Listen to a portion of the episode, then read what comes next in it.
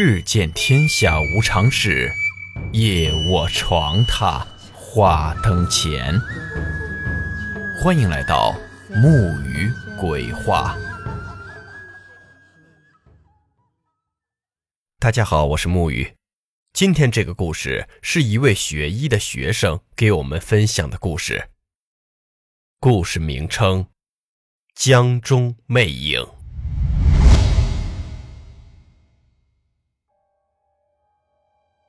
我是一名医学院的学生。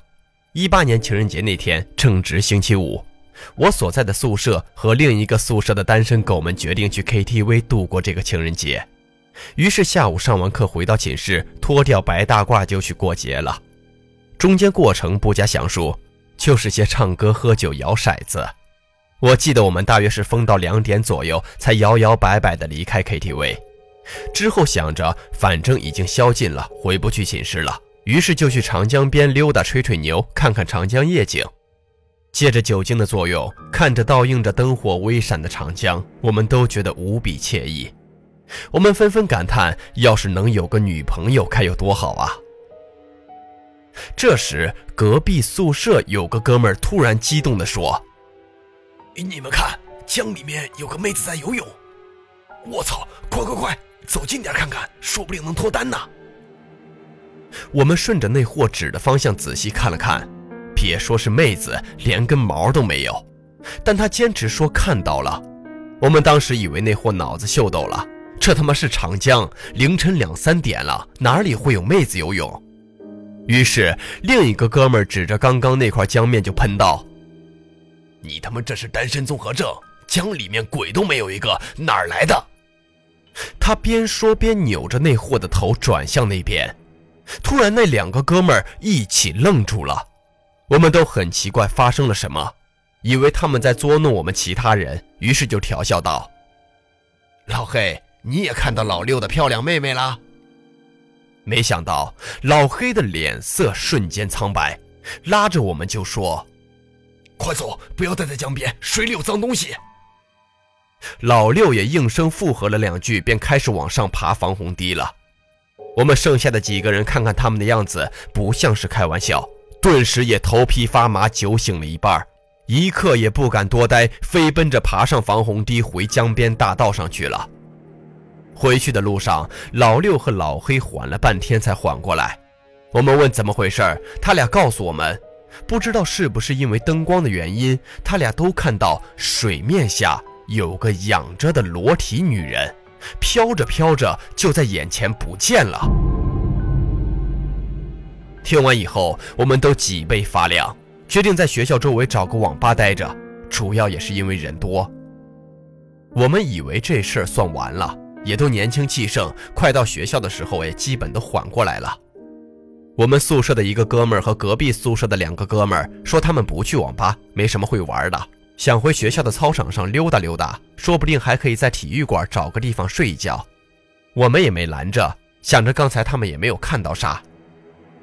第二天六点四十左右，我们上网的几个回寝室后，刚刚躺下打算补补觉，就听到一阵急促的敲门声。原来是光操场的三个人中那个我们寝室的人回来了。我们看他满脸大汗、急冲冲的样子，习惯性的调笑他是不是撞鬼了。话才脱口，大家面面相觑，都安静了。那哥们告诉我们，昨晚他们去操场上抽烟聊天，聊到江边的事儿，聊着聊着就聊开了。其中隔壁寝室一哥们信誓旦旦地说，刚刚那两个哥们一定是心理作用，是看花眼了，并且就算有那东西，他也不会害怕。诸如此类的话。另外两个听着听着也觉得没啥了，觉得二十来岁的大男孩还是学医的。胆子不应该那么小，后来就靠在体育馆的旮旯里睡着了。他们大约是在早上六点半左右，闹钟给他们闹醒了。结果三人一睁眼就吓得不轻。昨晚明明在一楼的一个旮旯里睡着，怎么就睡在了体育馆二楼的楼梯间了？并且他们的衣服全被扒光了，东一件西一件的。他们突然想起昨晚的事儿，还有说的那些话，顿时头皮都揪在了一起，手忙脚乱地穿上衣服就跑回宿舍了。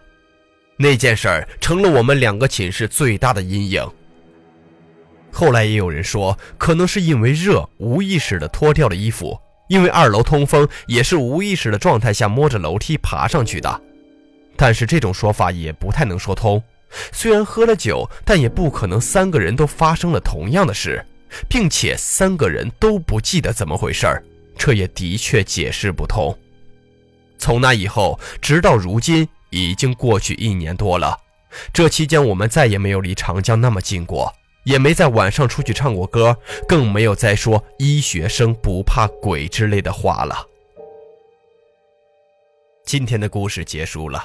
最后呢，木鱼给各位听友们又带来福利了，因为双十一马上来临，我们剁手党的听友们肯定早就蠢蠢欲动了。木鱼有个朋友是做莆田鞋服的，我跟我这位朋友也沟通了，为了双十一给大家带些福利，大家可以添加我这位朋友的微信。有喜欢名牌鞋子、衣服又不想花太多钱的听友们可以了解一下，质量是绝对没问题，在莆田绝对是数一数二的卖家。运动鞋、手表，他这儿也都有，因为是送福利嘛。大家在联系我这位朋友的时候，只要提雷木雨，就会有大优惠。他的微信号是幺三七七幺幺零三九七七，联系方式我会写在今天故事的作品简介里。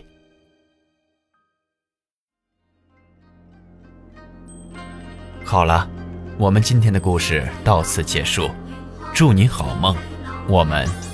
明晚见。月光吹柳鬼谁人愿爱凄厉鬼新娘？